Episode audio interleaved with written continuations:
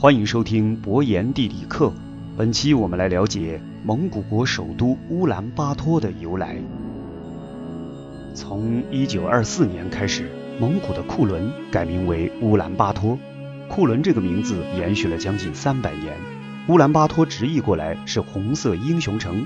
考虑到蒙古高原的地理位置，我们很容易把这次改名与苏联联系在一起。事实上，也的确如此。纵观库伦到乌兰巴托几个世纪的历史，一条清晰的链条呈现在我们的眼前，那就是蒙古国境内的哲布尊丹巴呼图克图活佛世系。库伦的建立是因为哲布尊丹巴一世到此讲经，库伦的终结则是因为哲布尊丹巴八世圆寂，并且官方宣布不再寻找转世灵童。今天我们就从这条线索出发，去窥探外蒙古那段非比寻常的历史。哲布尊丹巴呼图克图不是指一个人，而是一个世系，其延续规则与班禅额尔德尼等相同，都是在上一代高僧圆寂之后寻找下一代转世灵童，然后得到官方的承认和册封。蒙古高原的大活佛世系主要有两支，一支是蒙古国的哲布尊丹巴呼图克图，另一支是我国内蒙古的张家呼图克图。本期的重点自然也就是伴随着蒙古高原兴衰的哲布尊丹巴世系。在藏传佛教的传说中，哲布尊丹巴是释迦牟尼的弟子之一，最初降生在印度，后来转世到西藏，直到一六一四年，也就是明朝万历年间，才应漠北喀尔喀布的邀请到达蒙古。此时的哲布尊丹巴名为多罗纳他，按照转世字数计算的话，应该称为哲布尊丹巴十五世。不过很可惜，他并不能以此称号见诸后人。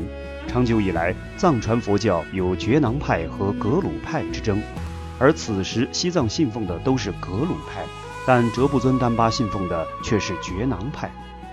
多罗纳他圆寂后，蒙古贵族以喀尔喀布土谢图汗之子扎纳巴扎尔为转世灵童，后者去西藏学佛求法。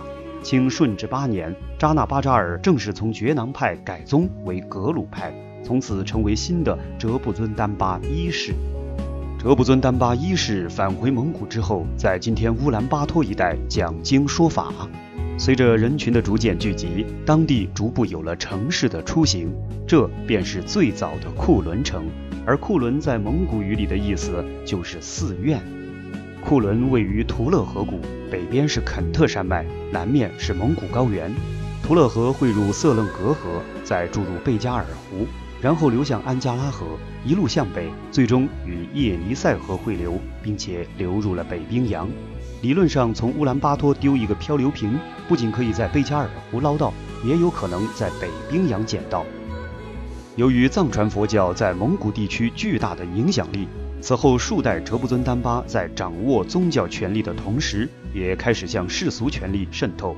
从历史上看，哲布尊丹巴一世和二世本身就是来自蒙古可汗的家族成员。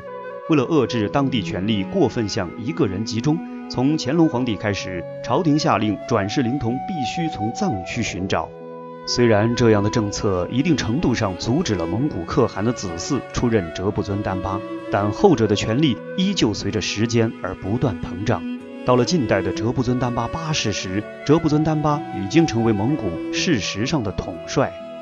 清朝灭亡之后，哲布尊丹巴八世开始频繁与俄国勾结。一九一一年，哲布尊丹巴八世自立为皇帝，将库伦改名为京都库伦。不过，随着俄国内战爆发，以及北洋军阀派遣徐树铮将军出兵外蒙。